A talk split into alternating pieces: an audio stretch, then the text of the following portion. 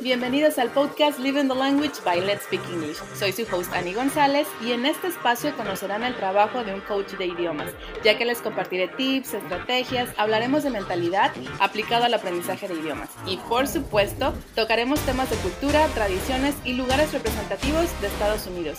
Sin duda con nuestro podcast te divertirás y aprenderás inglés al mismo tiempo, ya que también te compartiré contenido en este idioma. Comencemos. ¿Te ha pasado que hay ocasiones en las que las cosas no salen como las esperas, según tú tienes trazado un plan, comienzas a ejecutarlo y de pronto te das cuenta que algo no está funcionando o simplemente no funciona y comienzas a frustrarte y desanimarte? Por ejemplo, tienes el sueño de convertirte en oper, es decir, niñera, pero no pasas la entrevista con la agencia o la pasas pero ninguna familia te escoge, o tienes el deseo de graduarte de una universidad, pero para recibir tu título universitario te piden 550 puntos en el TOEFL. Cuando te enteras de esto, te comienzas a organizar, a estudiar y prepararte y de pronto, ¡pum!, te enteras de que no pasaste el examen y comienzas a cuestionarte, ¿y ahora qué hago? ¿Qué es lo que sigue? Mi sueño depende de que yo aprenda inglés. Entonces de pronto comienzas a pensar, ¿será que esto es para mí? ¿Será que voy a aprender inglés? ¿Será que lo intento una vez más o simplemente me doy por vencido? Y esto, mi querida comunidad, es algo que sucede muy a menudo y por eso es el tema del día de hoy. ¿Cómo puedo lograr cumplir mi sueño? Ese sueño que está detrás de mis ganas de aprender inglés. Porque, como se los mencioné en el episodio anterior, no basta con decir quiero aprender inglés. Necesitas algo que te motive a emprender tu viaje de aprendizaje de inglés, tu English Journey. Y ese algo es tu sueño que se convertirá en un objetivo específico, que después se convertirá en realidad. Y esto me recuerda una frase escrita por una fuente anónima que dice literalmente así, los sueños seguirán siendo sueños hasta que decidamos hacerlos metas y convertirlos en realidad. Y aquí hago un paréntesis, ya que si no sabes a qué me refiero con sueño, porque no has escuchado el episodio número uno, te invito a que lo escuches. Se llama 10 razones por las cuales debes aprender inglés.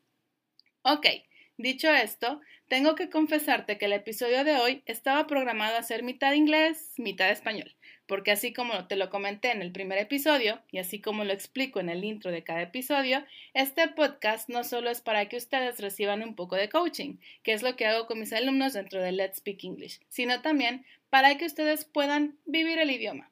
Así le llamo yo a la práctica diaria de inglés. En fin, este episodio está en español porque me inspiré en mi fin de semana que fue como una montaña rusa, lleno de buenas y malas noticias, lleno de muchos sentimientos que me inspiraron a grabarte este episodio, ya que por alguna razón me puse a pensar en mí yo de hace muchos años, cuando estaba en el mismo lugar que tú, aprendiendo inglés. Entonces, antes de contarte la receta secreta que comparto con mis alumnos dentro de mis programas y comprendas cómo logran perder el miedo de hablar en inglés y tener más confianza en sí mismos en tan solo seis meses, te voy a platicar un poquito de mí y de cómo llegué a la creación de mi metodología de enseñanza para cambiar la perspectiva errónea que se tiene del aprendizaje del inglés. Ya saben ustedes que dentro de nuestro sistema educativo en México, el inglés forma parte del currículum de las escuelas, algunas desde el kinder, otras desde la primaria. En mi caso, llevé clases de inglés desde el kinder, pero fue hasta el 2002 cuando conocí a Avril Lavigne. bueno, no la conocí, escuché sus canciones, pero a los que me conocen saben que ella es mi artista favorita. Y también fue la razón por la cual yo quise aprender inglés.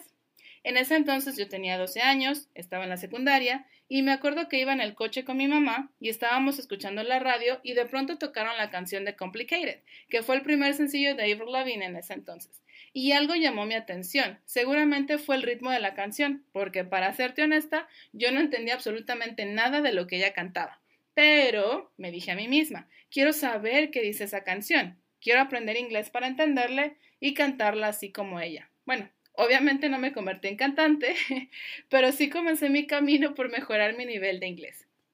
Entonces, como te conté en el episodio 1, yo me propuse un sueño que en aquel entonces era cantar como mi artista favorita. Y tal vez tú que me estás escuchando ahorita dirás, ¿cómo querer cantar inglés puede ser un sueño que te puede cambiar la vida? Y firmemente te puedo decir que sí fue algo que me cambió la vida, porque hoy estoy aquí narrando este podcast para motivarte a ti en tu proceso de aprendizaje, para decirte que el grammar no lo es todo, para comentarte que si sigues tomando el mismo curso tradicional en donde te piden que compres dos libros de texto y curses miles de niveles de inglés, vas a tardar muchísimo tiempo en tener confianza en ti mismo para hablar con otras personas y te pasará como a la mayoría cuando dicen lo leo, pero no lo hablo. Para no hacerte el cuento muy largo, yo me encerraba en mi cuarto, y lo digo entre comillas, a cantar como Ibro Lavín, porque como ya te lo comenté, no me convertí en cantante, pero sí mejoré mi pronunciación y comencé a ampliar mi vocabulario.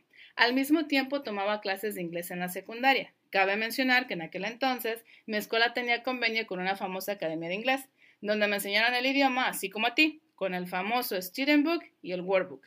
Al graduarme me dijeron que tenía nivel avanzado, por lo tanto, cuando entré a la prepa, hice un examen de ubicación y, oh sorpresa, me mandaron a nivel básico.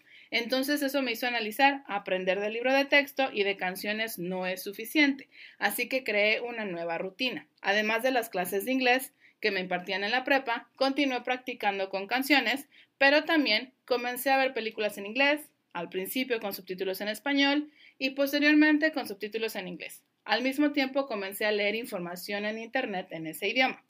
Después de un tiempo comencé a ver cambios y cuando entré a la universidad mi nivel era bueno, ya que no me volvieron a mandar a nivel básico. Después, mi vida dio muchas vueltas y de pronto encontré el programa OPER, programa de intercambio cultural en el cual tú te vas a Estados Unidos o al país que tú elijas. Ayudas a cuidar a los niños de tu familia anfitriona a cambio de aprender un idioma. En mi caso particular, inglés. Fue ahí cuando comprendí que la receta para hablar inglés en menos tiempo era la inmersión al idioma. Y esto lo sé porque conocí chicas que llegaron de China con cero nivel de inglés y en tres meses ellas ya se comunicaban. Claro, no a un nivel avanzado, pero sí para sobrevivir en un país extranjero donde no conocían absolutamente a nadie. Esto me llevó a analizar el proceso de adquisición de un segundo idioma y pensé, ok, voy a intentar esto con mis host kids mis niñas anfitrionas. Ellas no hablaban español, solo hablaban inglés, y entonces me di a la tarea de enseñarles algo nuevo todos los días. Ojo, fui constante. Practicábamos en la mañana, al mediodía, en la tarde,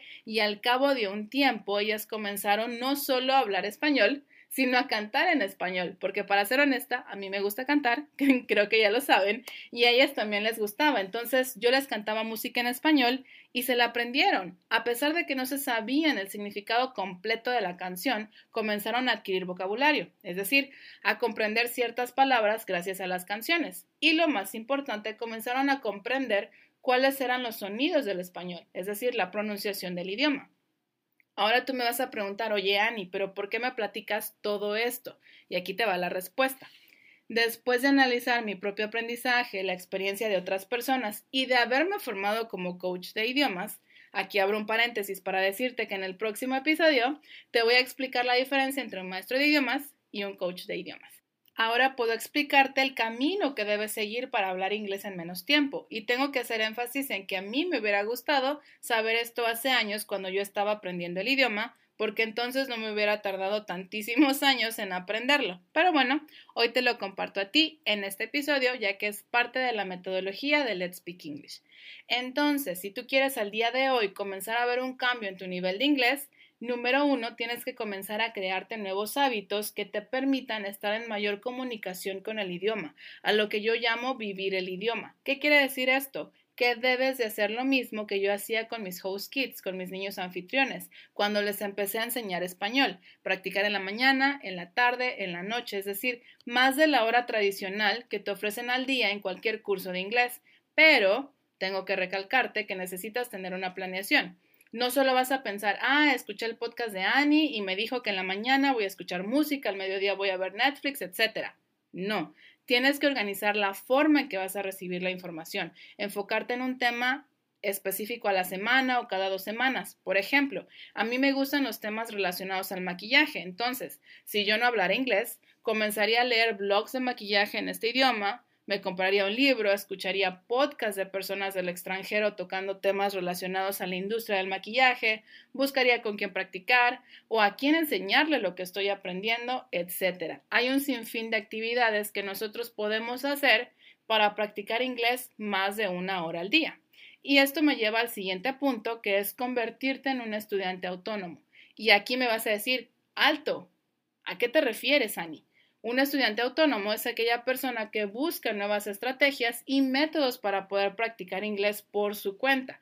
Y esto es de suma importancia porque déjame decirte una cosa, y no te quiero espantar con esto que te voy a decir, pero un segundo idioma nunca se deja de aprender.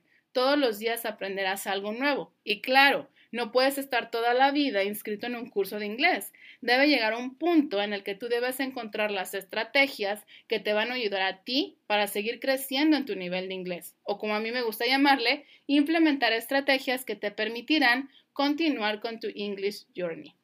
Por último, pero no menos importante, el ingrediente final y que no todos te comparten es mentalidad. Sí, chicos, se necesita constancia, encontrar algo que te motive, determinación y por supuesto confianza en ti mismo. Por eso comencé este episodio preguntándote si te has sentido desanimado, desmotivado, preocupado porque no logras conseguir el nivel de inglés que necesitas para viajar al extranjero o para acreditar un examen. Al inicio es completamente normal que el inglés sea retador que no comprendas todo lo que escuchas en una película, en un audio, en una canción, que tengas que traducir parte de lo que lees en un blog o un libro que está en inglés. Y esto no debe ser motivo para desanimarte y pensar que el inglés es difícil. Al contrario, debes analizar y pensar qué es lo que estás haciendo que no te está funcionando y también, mucho ojo, analizar qué es lo que sí te está funcionando, porque muchas veces nos centramos tanto en lo que no nos resulta como nosotros esperábamos y dejamos a un lado aquello que sí nos ha resultado, ya que tendemos a enfocarnos en el fracaso. Nos decimos a nosotros mismos, no entendí esa película, y automáticamente te olvidas de que ayer comprendiste un video de YouTube de dos minutos. Entonces, también tienes que comenzar a felicitarte por esos pequeños logros que vas teniendo poco a poco, y eso te va a ayudar a mantener una mentalidad positiva, o como se dice en inglés, positive mindset, y por lo tanto, te invito a que dejes de enfocarte en lo negativo, en el avance que tienen otras personas y enfócate en ti. Siéntete orgulloso de lo que has alcanzado hasta ahora. Premiate cada que logres algo nuevo y finalmente analiza aquello que no te está funcionando y haz un cambio. Con esto quiero dejar súper claro que no todo gira en torno a la gramática ni al libro de texto. Más bien, es un mix de vivir el idioma, estrategias, autonomía y mentalidad. Esta sesión se acabó. Ahora es tu turno de tomar acción y poner en práctica lo que aprendiste el día de hoy. Recuerda, live the language and become fluent. No olvides suscribirte a nuestra tribu gratuita de Let's Speak English Tribe y seguirnos en Spotify para recibir contenido gratuito cada semana.